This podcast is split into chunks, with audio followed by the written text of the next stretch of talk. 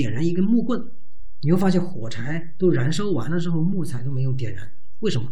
是因为能量太少了，对吧？是不是引火源这个火柴太少了，能量太少，点不燃，对吧？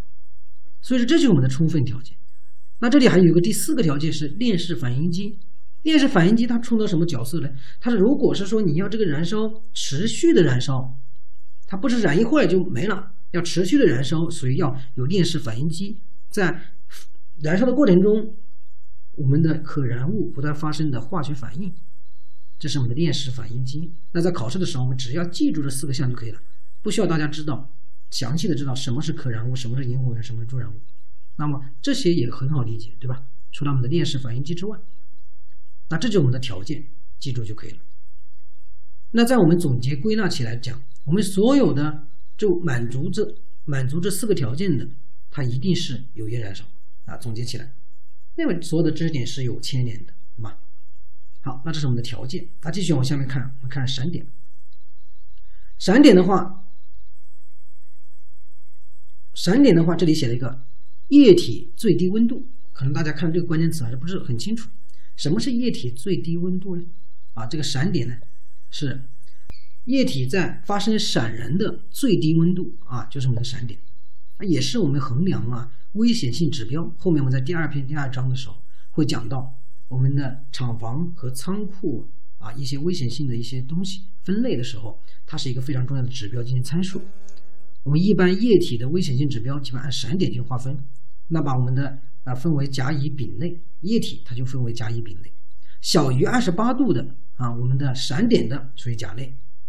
然后大于等于二十八，小于六十度的是乙类。然后大于等于六十度的，那就属于丙类了。那对应的这些呃参数，后面第二篇第二章会详细跟大家讲，大家了解一下就可以了。OK，所以说只要知道这个概念，这是我们已经搞定了我们第一章的燃烧的内容了。你只要知道这个概念啊，闪点就是我们的液体发生闪燃的最低温度就可以了。那么书本上也就是这样想写的，对吧？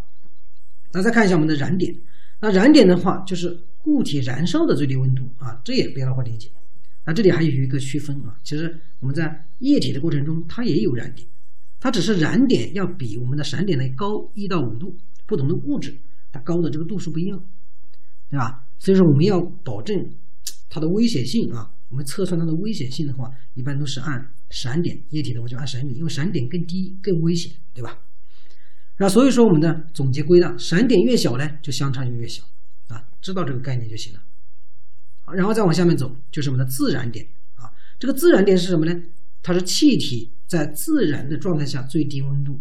那这个气体能自燃，它的最低温度是什么？你会发现，不管是闪点、燃点还是自燃点，它都是讲的一个温度值，对不对？都是一个温度值，它也是气体危险指标的重要参数。当然，气体危险指标它还有一个爆炸极限。那在我们的仓库和厂房的后面，以爆炸极限为一个指标，自燃点基本上不会放在我们的呃厂房或者仓库的危险性分类里面。啊，这个这个大家了解一下就行了，只要知道它是气体的自燃的一个最低温度就行了，对吧？然后还有到最后就是我们的燃烧产物。这个燃烧产物呢，我们看一下，燃烧产物它分为三种，第一种就属于完全燃烧，第二种不完全燃烧，第三个就是高聚物了。那不完全燃烧呢，也很好理解，就是把我们烧木材的时候烧成炭了，对吧？烧成木炭了，全部烧完了，没有任何木材，就是完全燃烧。在这种完全燃烧的过程中，它会生成二氧化碳和水分，这是它的产物。那么我们需要记住的是什么呢？是完烧成。完全燃烧这种类型，它底下的产物是什么，对吧？那么在考试的时候，它在一八年有考到高聚物，像那种不完全燃烧、完全燃烧考的相对来说是基本上很少。那不完全燃烧产物呢，它是会出现那种一氧化碳、醛类、醚类和醇类，这个大家理解一下啊，熟悉一下就可以了，不需要刻意去记忆，因为基本上不会考啊。然后有一个高聚物。那这高聚物的产物呢？高聚物是什么？可能大家不清楚啊。就像我们的一些塑料袋啊，对不对？一些烧起来非常臭的那种味道，那些东西啊，它就属于高聚物燃烧。那高聚物燃烧的过程中，它会出现一氧化碳，会有氯化氢和二氧化硫，然后同时会放出有毒气体，啊，有毒气体，这就是高聚物嘛。你会看到一些东西烧坏了之后冒了一种黑烟，很浓很浓的黑烟的时候，像我们的一些木材，它燃烧的时候，它烟是非常淡的，那像非常的黑浓黑的那烟啊，基本上是高聚物。